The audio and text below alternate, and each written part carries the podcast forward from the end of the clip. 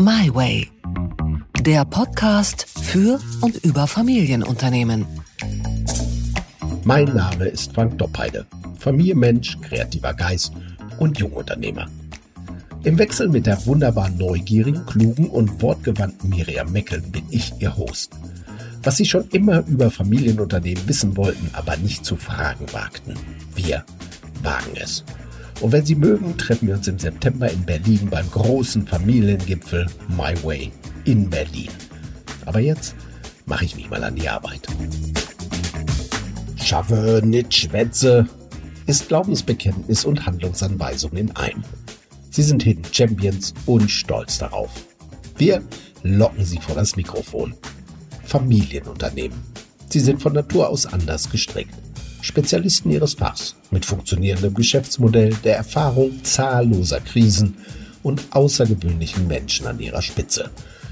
Und zur Premiere von My Way reden wir über den Wert von Wunder und Staunen mit einem Familienunternehmen der ganz besonderen Art. Viel Vergnügen.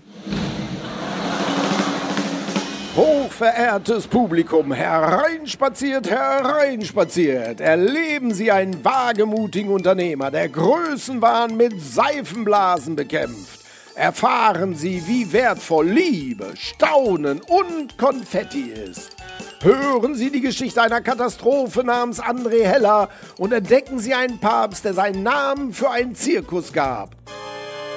Hereinspaziert, hereinspaziert in den Zirkus Roncalli. Lieber Herr Paul, Zirkusdirektoren sind eine ganz besondere Spezies. Ich kenne nämlich nur einen. Sie. Tja. Was ist der große Unterschied zwischen einem Zirkusdirektor und dem Gemeinmanager?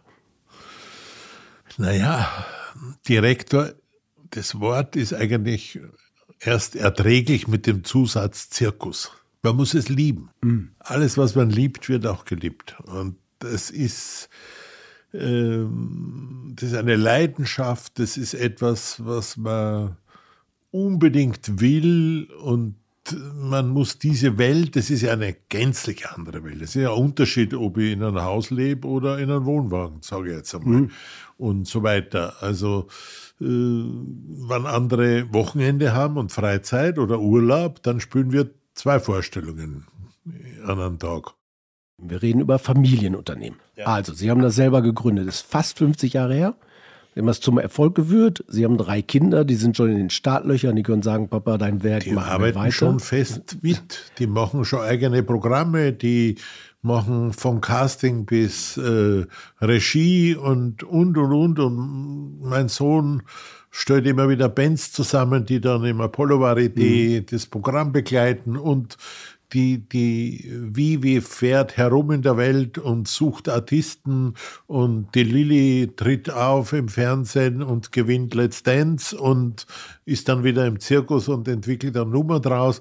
Also ich muss ehrlich sagen, Klopf auf Holz, die Kinder sind gut gelungen. Ich habe also mich sehr Pokal, bemüht. Der Pokal ist groß, ich ja. habe den im Auge, äh, ja. Respekt. Aber ab dann sind sie eine ganz andere Art von Familienunternehmen. Sie haben gar keine Kunden, Sie haben Publikum.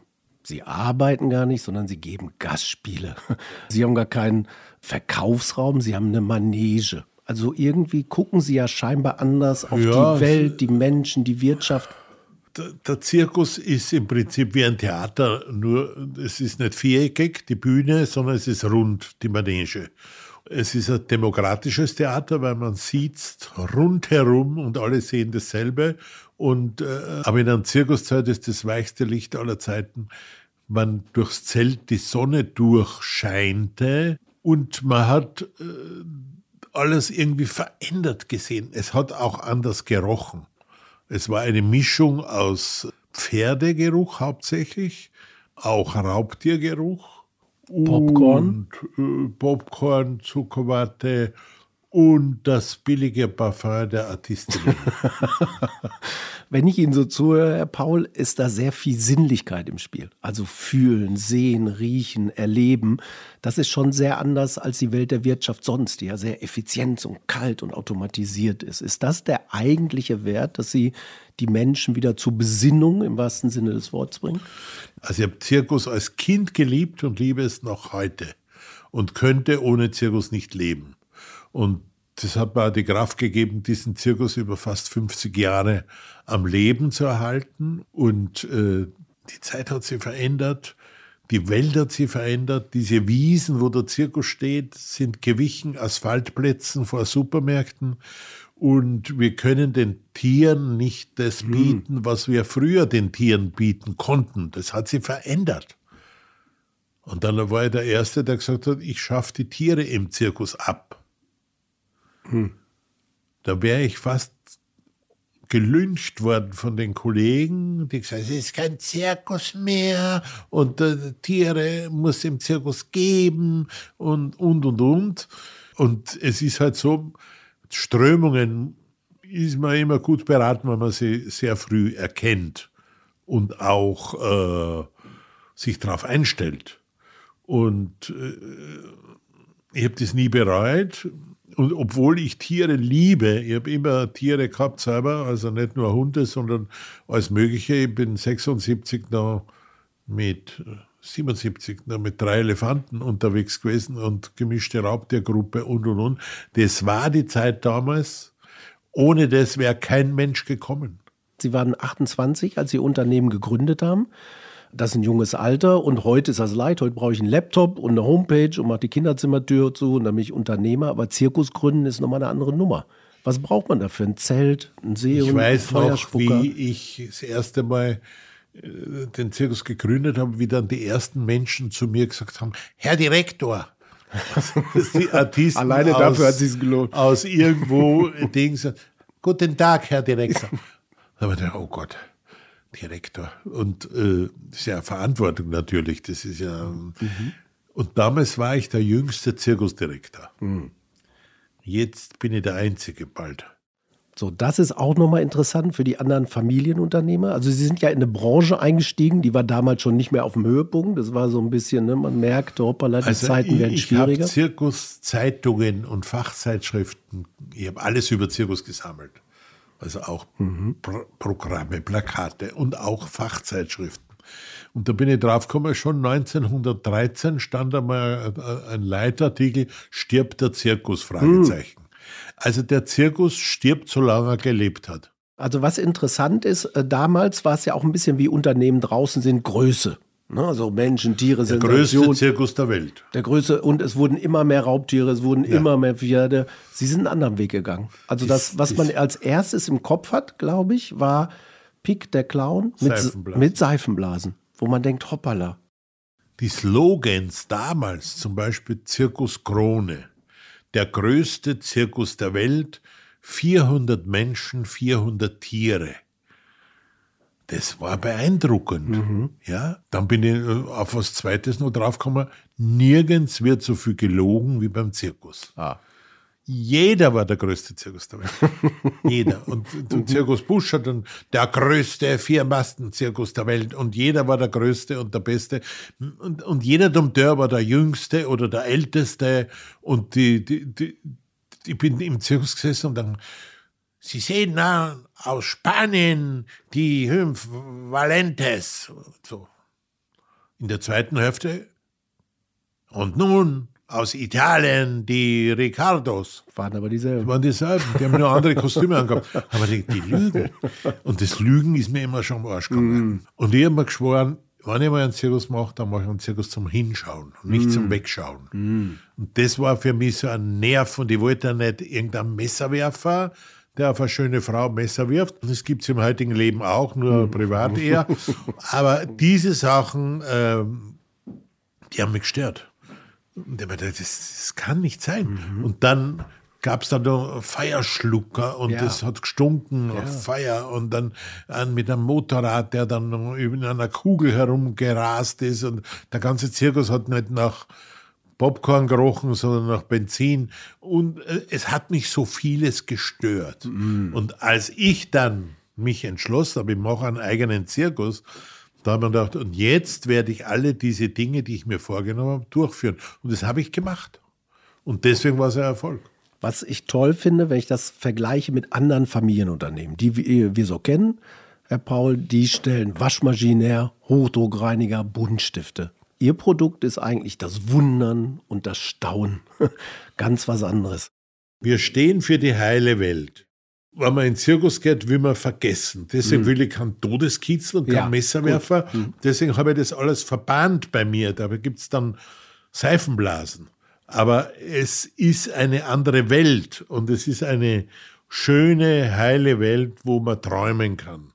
Träumen zurückbringen zu den Menschen ist was ganz Wichtiges. Haben Sie das Gefühl, die Menschen haben sich verändert? Also ist das heute schwieriger, Menschen dazu zu bringen? Nein. Okay. Ich wollte gerade sagen, in Amerika haben wir gedacht, na, mal schauen, wie die Amerikaner sind. Und wir haben ja gerade in New York gespielt. Mhm. Und ich habe mir gedacht, na, ob die das so spüren wie mhm. wir und Europa und äh, siehe da, genau gleich. Die haben im selben Moment Tränen in die Augen gehabt, haben geträumt, haben das geliebt und innerhalb kürzester Zeit haben diese speziellen Late-Night-Shows über Roncalli berichtet und schon kam Robert De Niro im Zirkus ja. und äh, Isabella Rossellini und solche Leute, weil sie davon gehört haben und saßen drin mit glänzenden Augen. Also es funktioniert, es funktioniert. international. Und dass dann in Amerika dasselbe passiert und dasselbe wie in Köln oder in Wien oder in Sevilla, wo wir bei der Weltausstellung gastiert haben, das zeigt mir, der Mensch ist im Prinzip gut, liebt das Schöne, geblieben das mhm. Sensible, das Gute. Wow. Und das gibt mir den Glauben und die Kraft, das weiterzumachen, dass diese Menschen, man hat ja im Prinzip, wenn man halt schaut, Fernsehen, naja, mhm. Dschungelcamp und Co. Mhm. und solche ja. Sachen oder politische mhm. Diskussionen, wo man sich anschreit, man hat ja wenig Ventile. Und die Leute gehen dann in den Zirkus Roncalli und ich habe das gemerkt, dieses Jahr haben wir vier Weihnachtszirkusse gemacht, in Berlin, New York und überall. Und alle haben funktioniert, waren ausverkauft. Und sogar meistens schon nach der Premiere gab es keine Tickets mehr. Das heißt, da ist ein da Bedürfnis ist da. Mhm. Die Leute suchen so ein Ventil, wo sie Gefühle spüren können, wo ihnen das vermittelt wird, wo sie drin sitzen und sagen, oh, war das schön. Da gibt es Leute, die sagen, kommen und sagen, ich war damals schon 76 im Zirkus St. Gallen und habe das nie vergessen. Also okay. diese Arbeit, mhm. die wir machen, die macht Sinn. Wenn ich Ihnen so zuhöre, das Thema Sinnlichkeit hatten wir schon mal. Ja. Das ist jetzt ein sehr reales Erlebnis, ist gar nicht digital. Also Sie haben über Gerüche geredet. Äh, Design ist bei Ihnen wichtig, nicht nur beruflich, sondern auch, selbst die Mülleimer sehen schön aus und die Popcorn-Tüten und so weiter. Also äh, bringen Sie auch die reale Welt wieder zurück zum Menschen. Naja, ich habe ja von Anfang an gleich mal einen Kaffeewagen gemacht, weil ich als mhm. Wiener in Deutschland vermisst habe, das Wiener Kaffee. Mhm. Und habe es versucht, so wienerisch mhm. wie möglich zu mhm. gestalten. Äh, es ist so, die Sinnlichkeit ist ja mehr als nur äh, die Oper fürs Auge sondern das hat ja mit Ernährung zu tun, mhm. mit Genuss mhm. und und und.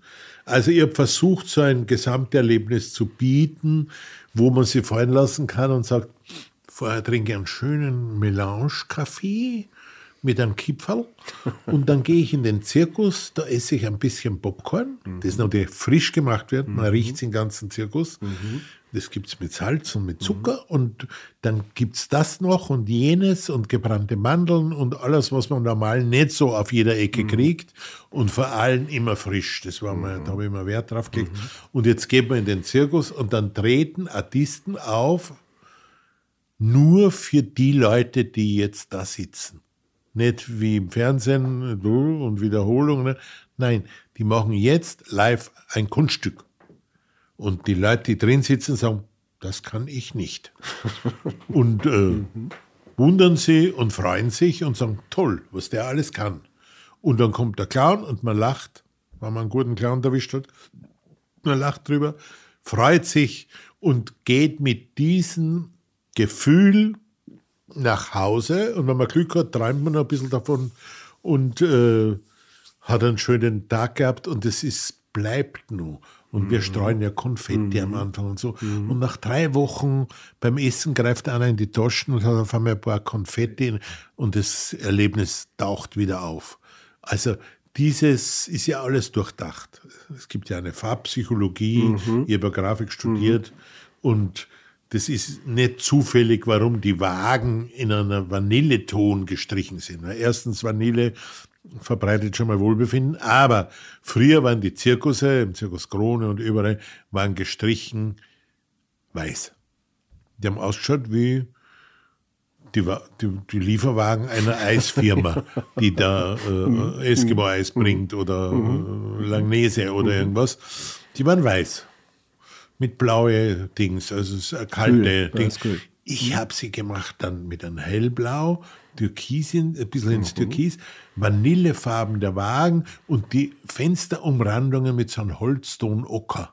Mhm. Und diese Farbpsychologie wirkt sie aus, es schaut immer aus, wie wenn die Sonne gerade scheint. Mhm. Und das ist ganz wichtig.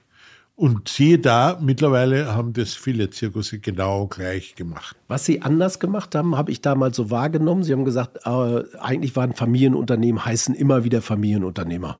Ne? Deichmann, Vielmann, Rossmann, im Zirkus auch. Also Sie hatten Zirkus Krone, Zirkus Knie, Zirkus Althoff angesprochen. Sie haben es nicht äh, Bernhard Paul GmbH und KKG genannt, sondern gesagt Roncalli. Ich habe natürlich Kinderbücher gelesen über Zirkus. Ja. Und da hießen die Zirkusse nicht Knie, weil das ist ein Körperteil, sondern hießen Rastelli oder so. Sarasani war immer mein Vorbild und der hatte den Namen auch nicht selber gehabt, sondern sagt, er hat einen flammenden Buchstaben geträumt, den Namen. Das finde ich schon mal eine super Geschichte. Wird sicher nicht stimmen, aber, aber klingt gut. Ja. Mit flammenden, in, im Himmel flammende Buchstaben, Sarasani, finde ich toll.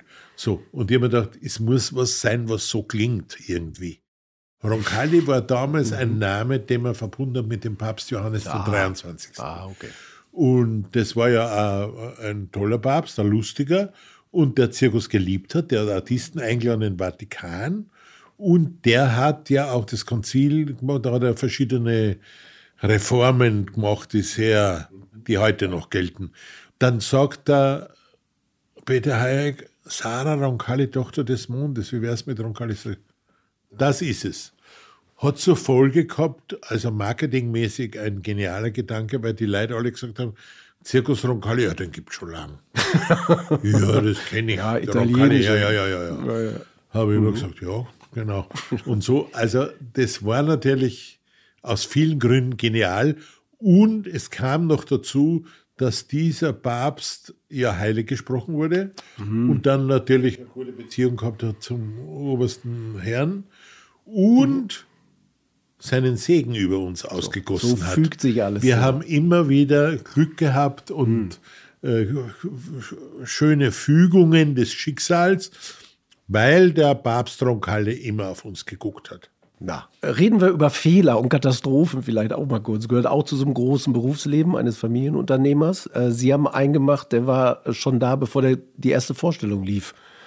Da hat die Katastrophe Namen, habe ich gelesen, habe ich gehört, André Heller. Also die Wahl des Partners und Investors für ein Familienunternehmen ist entscheidend. Ja, er hat ja auch ein Familienunternehmen hinter sich gehabt, nämlich Heller Zuckerfabrik und Schokolade. Mhm. Mhm. Nur sein Erbe hat er sich auszahlen lassen und wollte mitspielen. Und er hat gesagt, ich habe gehört, du machst einen Zirkus, da würde ich gern mitmachen. So, komm mal rein. Haben wir gedacht, das trifft sich gut, ich suche eh gerade Leute mit Kohle. Mhm. und der Ding und sagt, ja, und was, was brauchst du? Sag ich, ich brauche Geld und Geld und Geld. Und daraufhin sind bei mir alle Dämme gebrochen und ich bin ausgezogen, um Schulden zu machen. Wir haben in Wirklichkeit nur drei Monate zusammengearbeitet. Drei Monate der lebt heute nur davon. Ja?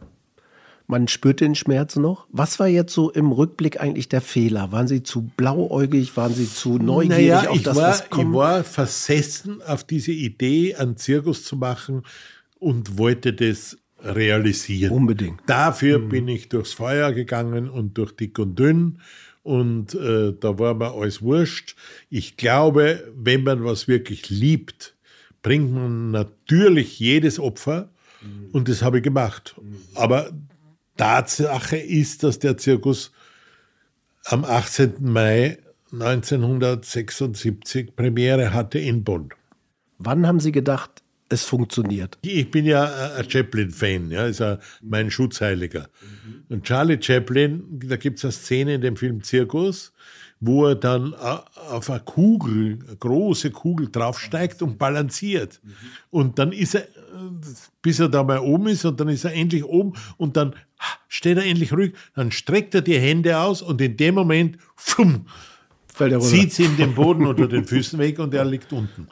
Und das Gefühl kenne ich, weil ich immer wieder mal gedacht habe, jetzt. Und dann ist wieder irgendwas passiert. Deswegen habe ich verlernt, mich zu freuen, währenddem, weil ich mir denke, äh, abwarten. Also ich, ich freue mich immer erst, wenn alles vorbei ist. Also nicht, also selbst nach einer Premiere, wenn es gut lief und ständig Ovation ist, freue ich mich nicht, weil sie abwarten mit Kritiken, was die wieder schreiben. Ja. Also das ist mit, mit dem Freuen soll man vorsichtig sein.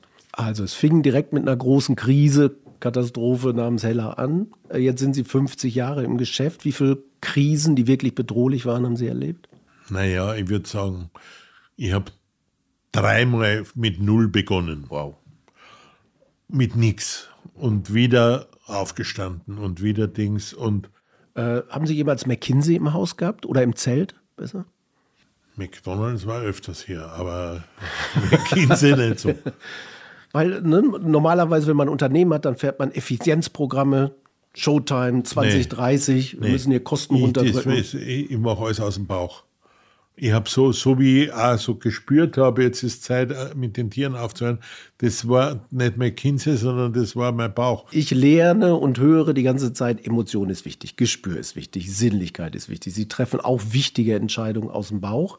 Wie messen Sie Erfolg? Ist das Applaus in Dezibel? Ist das Popcorn Nein, in Kilogramm? Das ist, das, das, der äh, Erfolg ist was wie, wenn man nach einem guten Essen verdaut. Okay. Das ist, äh, das ist mhm. ganz schön und dafür macht man es letztlich auch, mhm. aber eigentlich ist dann schon vorbei. Also im Finale, wenn der Vorhang zugeht, da, da winde ich mich nicht unter okay. Wohlbefinden mhm. dann tagelang. Mhm. Äh, natürlich freut man sie und äh, achtet darauf, dass alles richtig weitergeht. Aber das ist eigentlich, die, die Sache ist die, währenddem es passiert ist, am intensivsten, am schönsten. Das ist wie in der Liebe. Okay. Liebe. Also Sie haben vorhin schon gesagt, Ihre Frau kommt aus einer italienischen ja. äh, Zirkusdynastie, achte Generation. Hätte sie sie geheiratet, wenn sie Steuerfachgehilfe wäre? Nie im Leben. Okay. Ich gucke die ganze Zeit auf tolle äh, Clownsgesichter, eins davon ist ihres an der Wand. Äh, die erste Frage, die mir in den Kopf schoss, als ich wusste, wir beiden sprechen, habe ich gedacht, ob Bernhard Paul schon der Klassenclown in der Schule war eigentlich? Eher darunter leidend, weil ich am Land aufgewachsen bin. Mhm. Und das waren viele Bauernbuben in der Klasse und mhm. die sind ja manchmal ruppig. Mhm.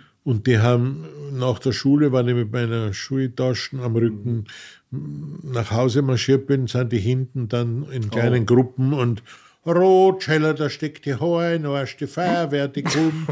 also Sachen. rote Haare war kein Spaß. Nein, das war überhaupt, mhm. überhaupt nicht. Mhm. Sommersprossen, rote mhm. Haare und Brille. Okay. Und das schon mit sechs Jahren. Okay. Also ich habe gewusst, Schönheitsidol war damals Elvis Presley und Tarzan. Okay. Ich habe gewusst, so schaue ich nicht aus. Ja, und ich, hab, ich war fest der Überzeugung, ich werde nie eine Frau finden. Mhm.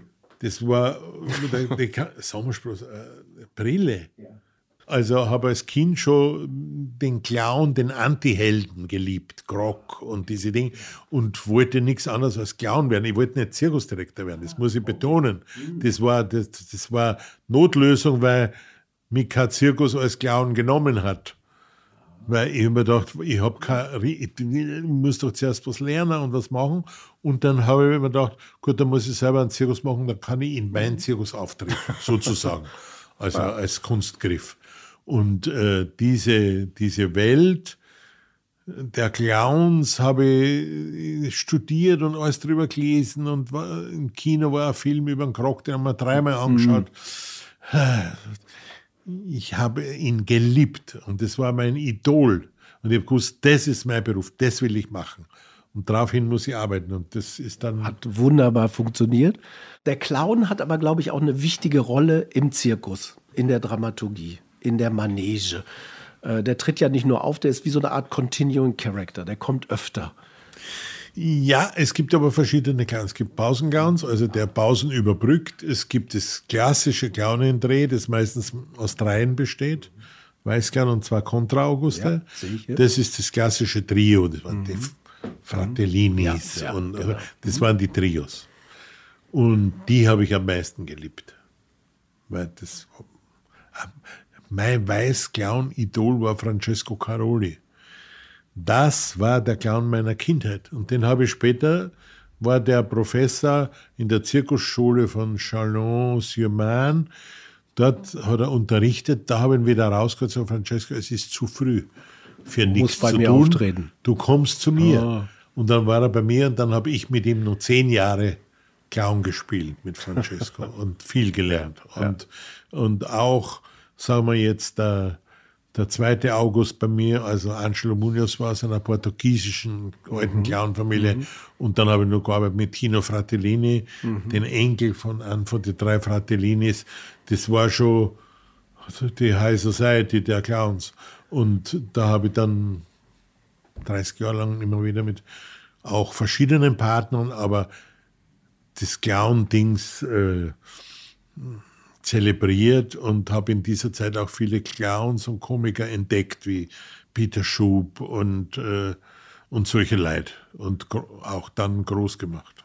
Und die Freude kommt aber ja durch die Clowns auch wieder, ne? In Momenten. Das geht ganz schnell. Ist es, sonst ist, in der es gab aber einen Fußballtrainer, einen ja. österreichischen. Mhm. Und der hat der, einen Spruch gehabt mit Zuckerbrot und Peitsche. Das ist ein bisschen das Programm eines ah. Zirkus, muss mit Zuckerbrot ah. und Peitsche. Also gerade noch zittert man, uh, ja. schafft er das? Und auf einmal eine Wahnsinnsleistung. Ja. Und dann ist man so angespannt, und auf einmal kommt der Clown und, ah, ah das ist, jetzt kann man lachen. Ja. Dieses, diese, diese mhm. Spannung mhm. abbauen, mhm. weil der Clown lässt uns wieder durchatmen. Da können Unternehmen auch viel von lernen, ja. weil diese Leichtigkeit, dieses Abbauen ist gar nicht mehr da. Das ist nur nee. noch ernsthaft, das ist nur noch durchgetaktet. Familienunternehmen interessiert mich auch noch, ähm, nämlich alle drei Kinder waren ihr Leben lang bei Ihnen oder haben Sie die, die andere Zirkus Fa aufgewachsen? Ah, okay. Schule? Ganz kurz einmal, zwei davon haben dann Montessori-Schule gemacht in Köln. Mhm. Äh, und meine Frau hat darunter am meisten gelitten, weil die ist dann am Wochenende immer mit den Kindern mit dem Zug dorthin gefahren, wo der ah. Zirkus war. Und unter der Woche mussten sie in die Schule gehen. Und äh, dann bei der Kleinen war dann, gab es schon Computer und Ferndings äh, und so. Mhm. Und das war dann ah, viel angenehm. Mhm, okay. Äh, mussten die sich irgendwie qualifizieren? Also ist ja manchmal so bei Familienunternehmen, ne, um zu sagen, wer darf jetzt hier in das Unternehmen rein? Äh, oder was war die Qualifikation, wo Sie gesagt haben, guck ja, mal, die waren da, okay. Gott sei Dank. Ah. Und immer gedacht, das muss ja weitergehen nach mir. Ja. Also, ja. und die, die, die Vivi hat einmal einen guten Satz gesagt. gesagt unser Vater wird einmal große Fuß Spuren hinterlassen. Aber zu dritt werden wir sie ausfüllen. Ah, ah okay. 50 Jahre äh, arbeiten, erfolgreiches Unternehmen aufgebaut. Was war eigentlich für so einen kreativen Geist wie Sie so der größte Feind, gegen den Sie immer ankämpfen Bürokratie. müssen? Bürokratie. Kann ich gar nicht lange nachdenken. Die Bürokratie äh, ist fürchterlich und die Deutschen haben es erfunden. Wenn Sie jetzt zurückblicken, was ist eigentlich so Ihre größte Stärke im Rückblick, wo Sie sagen, ich glaube, das war der Treiber des Erfolgs? Naja, man muss belastbar sein. Ich glaube, die Belastbarkeit, dass man selbst in, es, es gab halt verschiedene äh, Anlässe, wo man sein Mann stehen muss. Ich kann mich erinnern, ich war in Paris beim Festival, weil in der Jury war. Und in Paris kriege ich einen Anruf, dass mein Bruder verunglückt ist mit einem Pferd. Und äh, bin zurück und der war dann im Spital äh, im Wachkoma. Und hat dann Lungenentzündung gekriegt, ist dann äh, gestorben Und es war Gastspiel in Köln gerade. Und es war mittags, kriege ich einen Anruf, mein Bruder ist gestorben und musste um 15 Uhr auftreten. Okay, Belastbarkeit, tolles Wort. Aber das ist wirklich ganz wichtig, weil man oft in einer Situation ist, kann man erinnern, wie wir in Köln gastiert haben und wir waren in den Schuhen schon Moskau Gastspiel. Und das war damals Gorbatschow und es war Johannes Rau. Und wir waren der deutsche Beitrag für NRW-Geschichte und wir haben verhandelt über die Transport, über die Bezahlung und über alles Mögliche. Jedenfalls sind wir da gesessen und haben alles ausgehandelt. Johannes Rauer manchmal dabei. Es war ein Kulturauftrag, hin und vorn. Und äh, ich musste bei diesen Besprechungen, weil ich eine Clown-Nummer gemacht habe, als Clown mit am Tisch sitzen. Und die ganzen Bürokratieleute und auch die russischen Politiker, die haben immer geschaut. Und wenn ich was so ernsthaft gesagt habe, haben wir es lachen müssen. Weil ja, das, hat keiner ernst genommen, ging ja, nicht. Ja. Mhm. Das waren schon manchmal besondere Momente. komische Sachen. Ja. Was wäre eigentlich ein Ratschlag an Familienunternehmer, die im ganz anderen Gewerbe sind, weil sie Maschinenbau, Elektrotechnik, irgendwie sowas machen? Um Satteln Sie um, machen Sie Zirkus. machen ja. Sie Träume und Staunen. Ja. Bekannter Mann, Google, Bernhard Paul, 49 Millionen Einträge. Ich dachte, um Gottes Willen, äh, alles, was man sich ausdenken kann, hat ihn irgendjemand schon mal gefragt. 49 Millionen.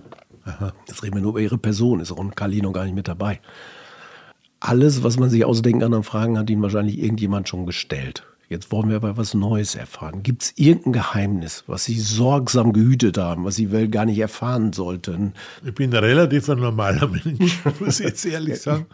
Ich liebe Belle Epoque und die alten Luxushotels. Adlon, ja. Berlin. Ja. Ich habe eine Sammlung übers Adlon und habe die Prunkbetten aus Bronze vom Hotel Adlon, die lange verschollen waren, in den Betten schlief Charlie Chaplin, ah. Josephine Baker, ja. Marlene Dietrich und so weiter. Wo ist das Bett jetzt? Hier im Winterquartier. Ah. Und das ist also ein Doppelbett mhm. aus Bronze von einem der besten Bildhauer damals in der Kaiserzeit gestaltet und von der besten Bronzegießerei angefertigt. Es ist ein Kunstwerk. So ein Bett kann jeder gebrauchen, würde man denken. Tja. Und Sie sammeln irgendwie gerne, wenn ich mich hier umgucke. Ja, ich bin so. Also, das hat alles seine Geschichte. Das ist nicht zufällig. Dieses, diese Lampe da mit den Pferden, die habe ich gekriegt von der Familie Buglione aus Paris, die den Cirque d'Hiver besitzen.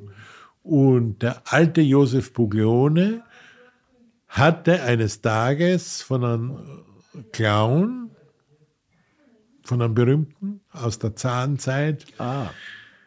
dieses Teil geschenkt gekriegt. Der Clown hat es vom Zahn gekriegt. Oh. Und das sind so Sachen, wo ich sage, das hat alles seine Geschichte. Ich kann ja, jetzt über ja, alles was ja. erzählen. Diese Masken von den drei Fratellinis, die habe ich immer neben Cirque d'Hiver, ist die Clownbar. Und das ist eine Jugendstilbar, ein Traum. Alle Fliesen sind mit Clowns bemalt.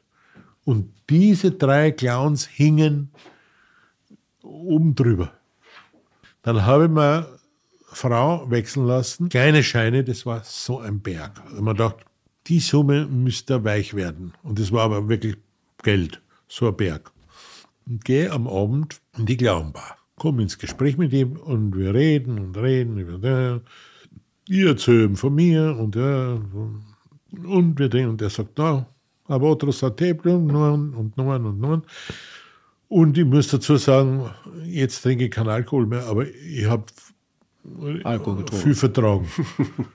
und habe den mit einem Wort unter den Tisch gesoffen. Mhm. Und dann habe ich gesagt, eine Frage. Ui, ja, legt das Geld am Tisch und sagt, ich will diese Masken. Wie viel ist das? So und so viel. Ui. Und ich bin raus mit einer Tüte mit den drei Clownmasken von den Fratellinis, die unbezahlbar sind. Die, Also, auf Ihrem Handy ist Zirkusmusik als Klingelton. nein, Rolling Stones. Rolling Stones, welches Song? So, das ist mal ein Klingelton für einen Zirkusdirektor.